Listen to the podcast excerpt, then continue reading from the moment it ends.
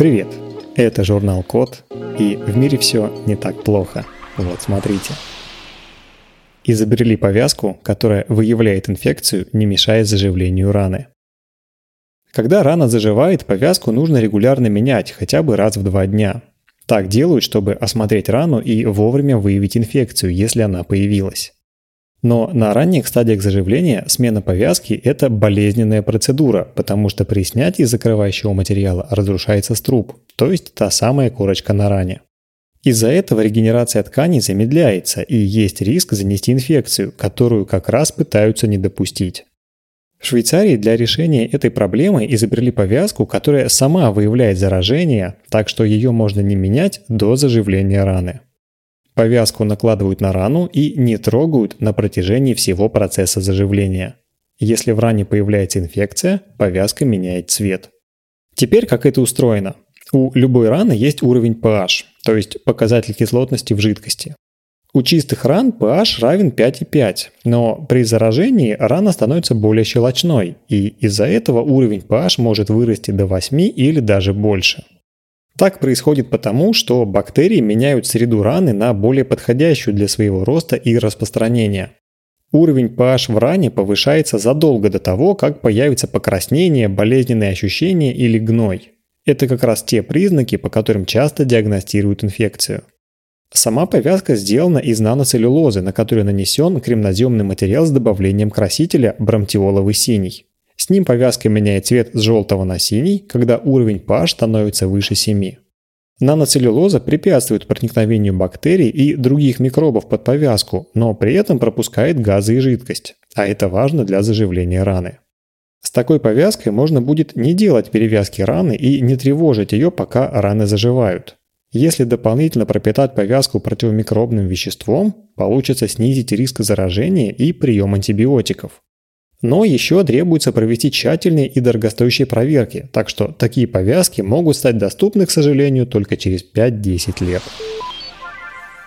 Изобрели тонкий сердечный имплантат, который лечит сердечную аритмию с помощью света. При аритмии сердечная мышца сокращается с нарушением ритма, частоты и регулярности, то есть сердце бьется либо слишком быстро, либо слишком медленно. Это может приводить к болезням сердца и других органов и часто является причиной смерти. Для лечения сердечной аритмии используют имплантаты, кардиостимуляторы и дефибрилляторы. Они обнаруживают аномальные сердечные сокращения и корректируют ритм сердца с помощью электрической стимуляции. Но такие имплантаты делают из твердых и жестких материалов, которые механически несовместимы с внутренними органами. Из-за этого кардиостимулятор или дефибриллятор трудно прикрепить к поверхности сердца. Но даже в случае успеха жесткие интерфейсы могут вызвать осложнения, например, отеки или тромбы. Кроме того, эти устройства могут ограничивать естественные движения сердца, повреждать мягкие ткани и создавать внутренний дискомфорт для пациента. Исследователи Вашингтонского университета, Техасского университета в Остине и больницы Медстар Джорджтаунского университета в США придумали сделать биосовместимый сердечный имплантат из графена, то есть тончайшего углеродного материала. Для создания имплантата графен поместили в гибкую силиконовую мембрану с отверстием для доступа к электроду. Затем на герметизирующий слой поместили золотую ленту толщиной 10 микрон для связи имплантата с внешней электроникой, которая как раз измеряет и стимулирует сердечный ритм. Общая толщина всех слоев составляет около 100 микрон, то есть 1 десятая миллиметра. Сам имплантат мягко прилегает к сердцу и при обнаружении аритмии стимулирует его серией импульсов. Для записи сердечного ритма и стимуляции сердца используется внешний источник света – при этом естественные движения сердца не ограничиваются. Имплантат достаточно гибкий, чтобы повторять контуры сердца, а также прочный, чтобы выдерживать движение от сердцебиения. Устройство успешно протестировали на модели крысы. Имплантат при этом был стабильным в течение 60 дней при активно бьющемся сердце, что сопоставимо со сроком службы обычных временных кардиостимуляторов. Такие устройства используют перед установкой постоянного кардиостимулятора или для контроля сердечного ритма после операции или другого лечения. Вообще, на сегодняшний день это самый тонкий из всех известных сердечных имплантатов. При такой мизерной толщине его даже можно назвать татуировкой для сердца. Помимо того, что это устройство ненавязчиво располагается на сердце и контролирует его работу, оптическая стимуляция получается точнее электрической. Авторы изобретения отмечают, что у графеновых биоинтерфейсов есть большой потенциал для электрофизиологии сердца и терапии аритмии. Так что такой имплантат – это только начало. Придумали, как делать из текстильных отходов огнеупорные, антибактериальные или несминаемые покрытия для одежды и тканей. Вообще текстильная, швейная и обувная промышленность вместе производят до 20% мировых твердых отходов. Так происходит потому, что вместо переработки материалы попросту выбрасывают. Многие недобросовестные переработчики незаконно сбрасывают текстиль как мусор в странах Азии и Африки.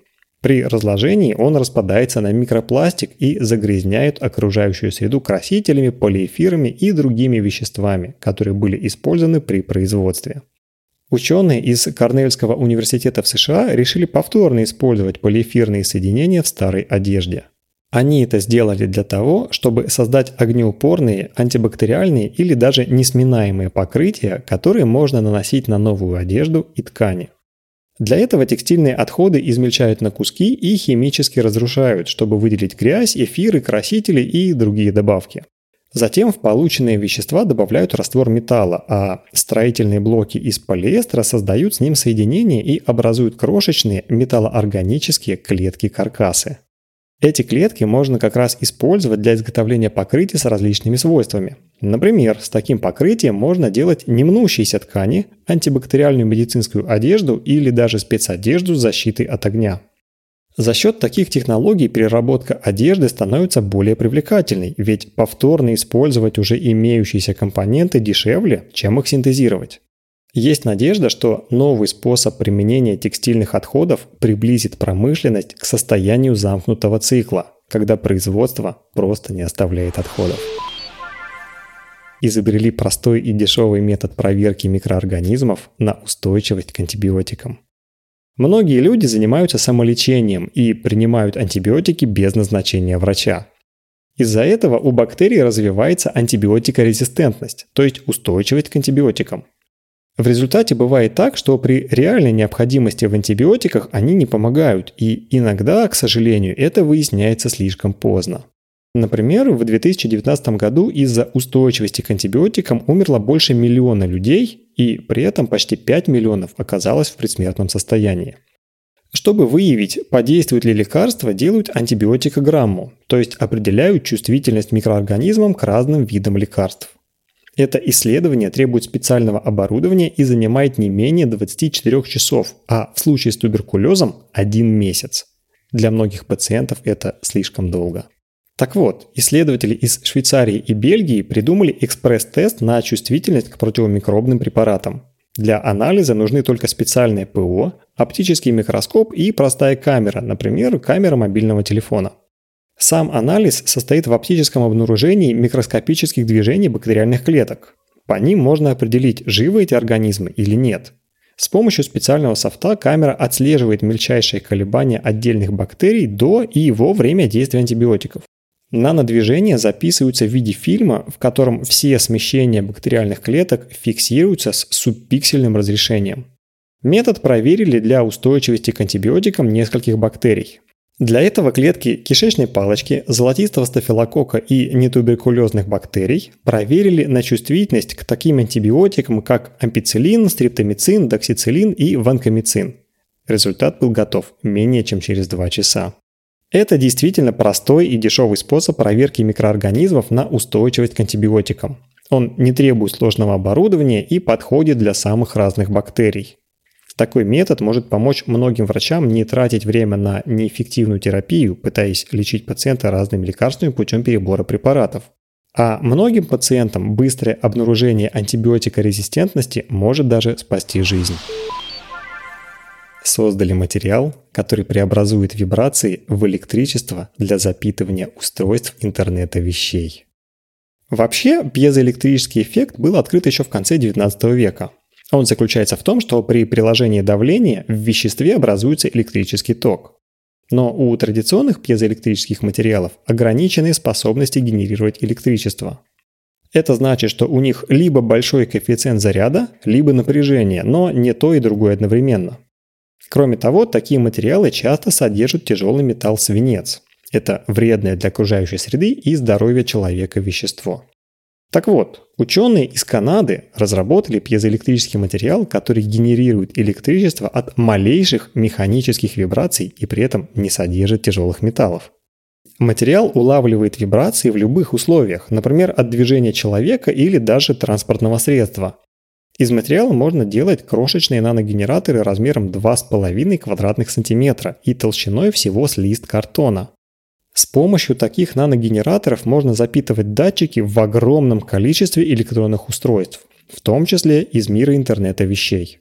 Создатели убеждены, что их новый материал в будущем поможет запитывать электронные системы, например, самолета от его вибраций в полете, а безбатарейные кардиостимуляторы от сердцебиения человека. На этом все. Спасибо за внимание. Заходите на сайт thecode.media и подписывайтесь на нас в социальных сетях. С вами был Михаил Полянин.